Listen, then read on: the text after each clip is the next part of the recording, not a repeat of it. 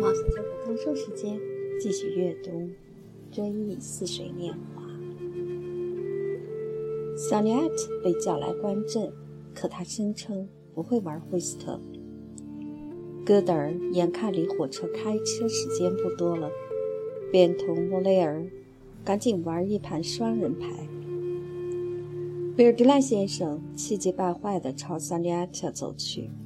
“您什么也不会玩。”他嚷嚷道，“因三缺一打不成惠斯特而大动肝火，却未能找到痛骂老档案保管员的借口而心花怒放。”萨利亚特吓懵了，却露出幽默的神色。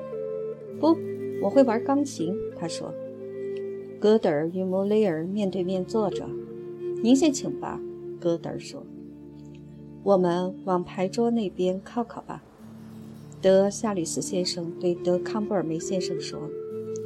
看到小提琴手与戈德尔坐在一起，不禁着了急。这就像那些标牌问题一样有趣。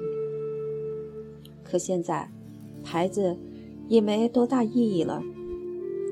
给我们留下的国王，起码在法兰西是如此。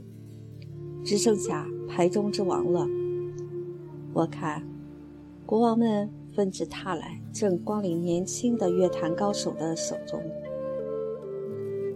他马上补上一句，对莫雷尔美言一番。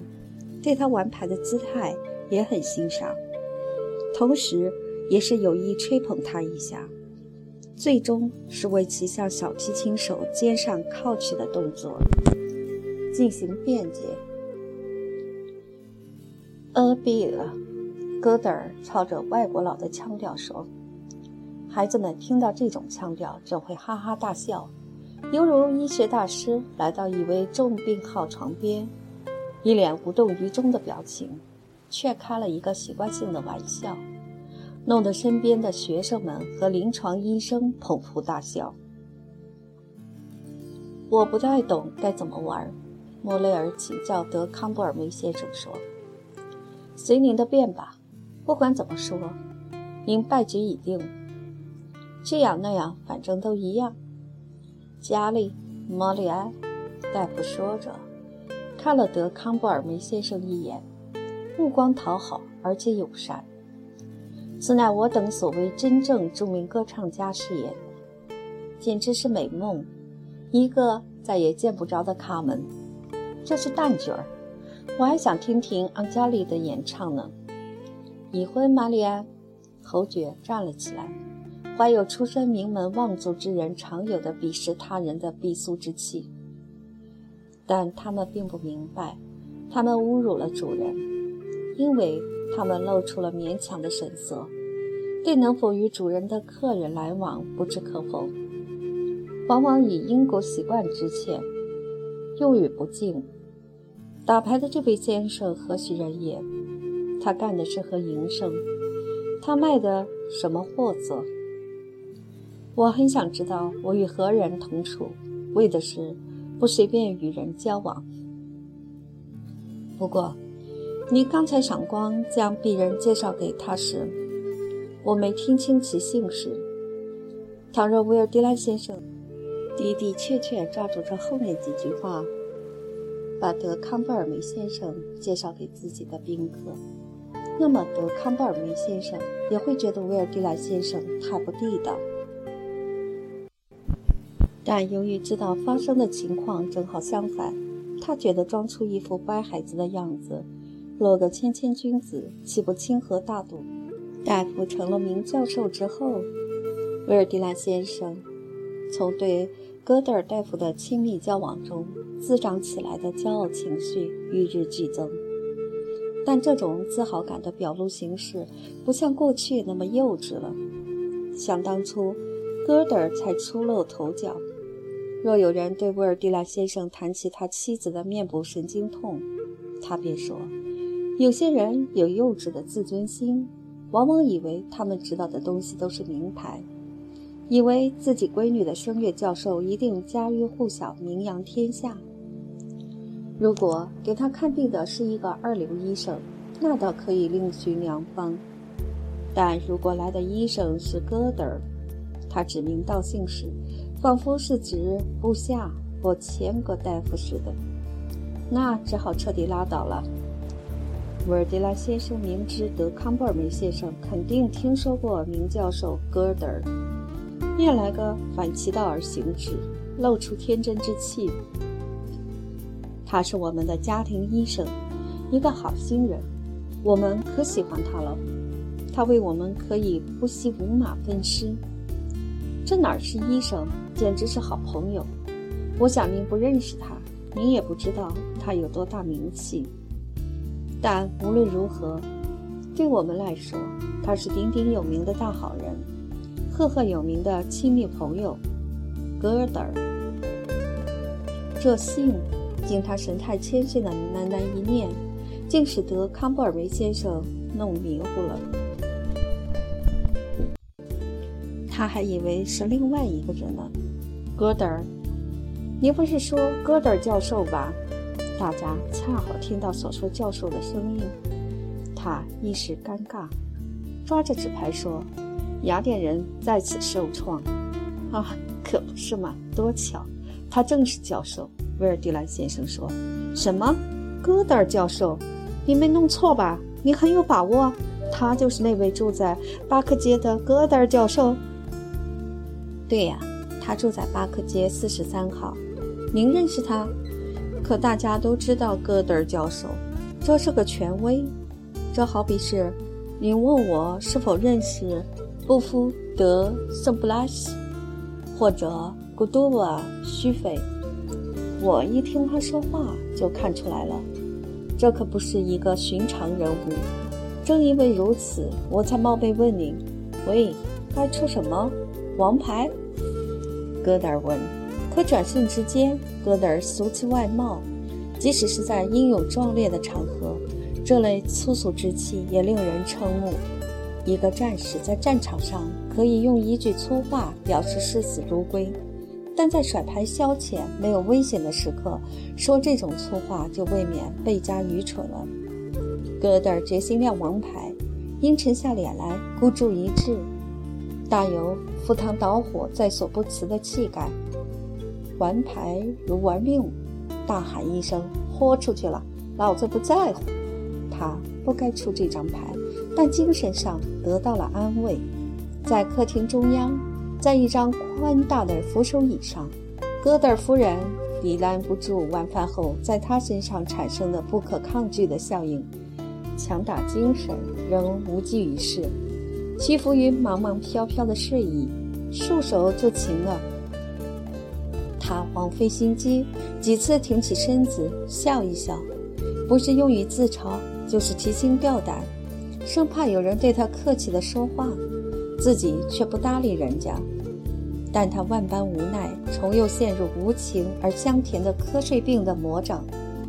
但他猛然醒悟，只不过一秒钟，倒不是被声音吵醒，而是被目光看醒。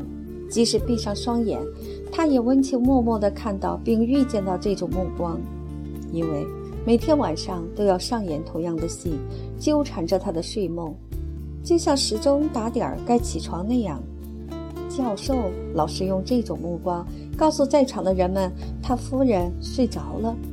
开始时，他只是看看他，笑一笑，因为如果说作为医生，他反对晚饭后就打瞌睡，至少他先讲清科学道理后再生气。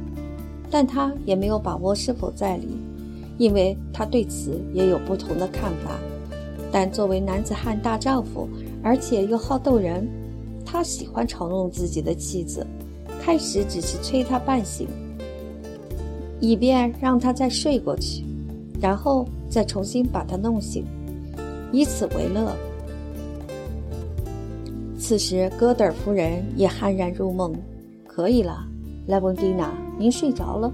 教授大声对他叫道：“我听斯万夫人说话呢，我的朋友。”戈德尔夫人有气无力地回答道，又迷糊了过去。荒唐！戈德尔嚷嚷道：“待会儿他还会向我们宣称他没有睡，夺下来看病的病人。他们应说他们从来没睡着觉。他们也许自己是这么想的。德康布尔梅先生笑着说：“但大夫既喜欢唱反调，也喜欢逗人玩儿，就是容不得一个门外汉敢在他面前谈医道。人们不能想象自己不睡觉。”他以武断的口气发布他的论断。哈哈，侯爵毕恭毕敬地欠了欠身，颇似戈德尔过去的举止。看清了吧？戈德尔接着说：“您不曾像我们那样下药，甚至用了两克 t o r n a l 仍达不到半睡眠状态。”的确，的确，侯爵神气自负地笑着说。我从来没有用过 t e r n e r 也没有服用过任何诸如此类的麻醉品。这些玩意儿一会儿就失效，反而把您的胃弄坏了。像我吧，人家整夜在尚特比森林里狩猎，我向您保证，人家无需用 t e r n e r 来安眠。无知的人才说这样的话。教授回答道。t e r n e r 有时可以有效地消除神经紧张。您说 t e r n e r 可您是否晓得这是什么东西吗？可我听说是一种催眠药品。您没有回答我的问题。教授以教训人的口吻接着说：“他一星期三次在医学院里搞考察。我没问您这是否会催眠，而是问您这是什么东西。”您能告诉我它包含多少乌己和一己的成分吗？不，德康布尔梅先生尴尬作答。我宁可来一大杯白兰地，甚至来一大杯三四五波尔图酒也行。此酒毒性大十倍。教授打断说：“关于 Turner，德康布尔梅先生贸然说，我妻子就习惯用那些玩意儿。”您最好同他说，他知道的恐怕与您不相上下。但不管怎么说，假如您的妻子服用泰尔纳来安眠，那您可见我的妻子就大可不必了。喂，莱蒙蒂娜，挪动挪动，你迷糊过去了。你见我吃过晚饭就睡觉吗？我现在就睡得像个老太婆那样。待到花甲之年，你该怎么办才好？你会发胖的，你会停止血液循环。他已经听不见我说话了，这样对健康有害。晚饭后就这样打瞌睡，是不是，大夫？德康布尔梅先生说，企图在戈德尔面前挽回点面子。酒足饭饱之后，应当做点锻炼。奇谈怪论，大夫回答道。有人分别从一只静躺着的狗的胃里和一只奔跑过的狗的胃里提取等量的食物，发现静狗的消化更快。那么，睡眠切断消化吗？这要看是食管消化还是胃腔消化，或是肠腔消化。跟您解释也白搭，您反正不明白。既然您没学过医，喂，莱翁蒂娜，前进。奋勇前进，该走了。但他说的不是实话，因为大夫非把这局牌打下去不可。他只希望这样冷不防地打断悄然无声的妻子的瞌睡。他刚才对他晓之以理，好言相劝，却没有得到回答。或许在戈德尔夫人脑子里，一种抑制睡眠的毅力。仍在坚持抗争，即使在睡眠状态中也未曾松懈。或许是扶手椅未曾为他的头颅提供依托，他的脑袋机械地在空中忽左忽右、忽高忽低地晃动着，仿若惯性运动的物体。只见戈德尔夫人摇头晃脑，忽而像听音乐，忽而进入垂死挣扎的最后阶段。凡是她丈夫予以激越的告诫失败之处，便是她自己愚蠢的感情成功之时。我的澡洗得真舒服热乎，她喃喃道。可词典的羽毛，她嚷嚷着挺起身子。哦，我的上帝，我多蠢！我说什么来着？我刚才想到了我的帽子，我可能说了一句蠢话，我差一点睡着了。这该死的火！大家都笑了，因为身边并没有火。你们笑我吧，戈德尔夫人自己说着也笑了。她用手抹去额上最后的睡痕，手姿清洁，如给动物磁疗那样飘逸，像少妇梳理头发般灵活。我要向亲爱的维尔迪兰夫人道歉，从她那里知道真相。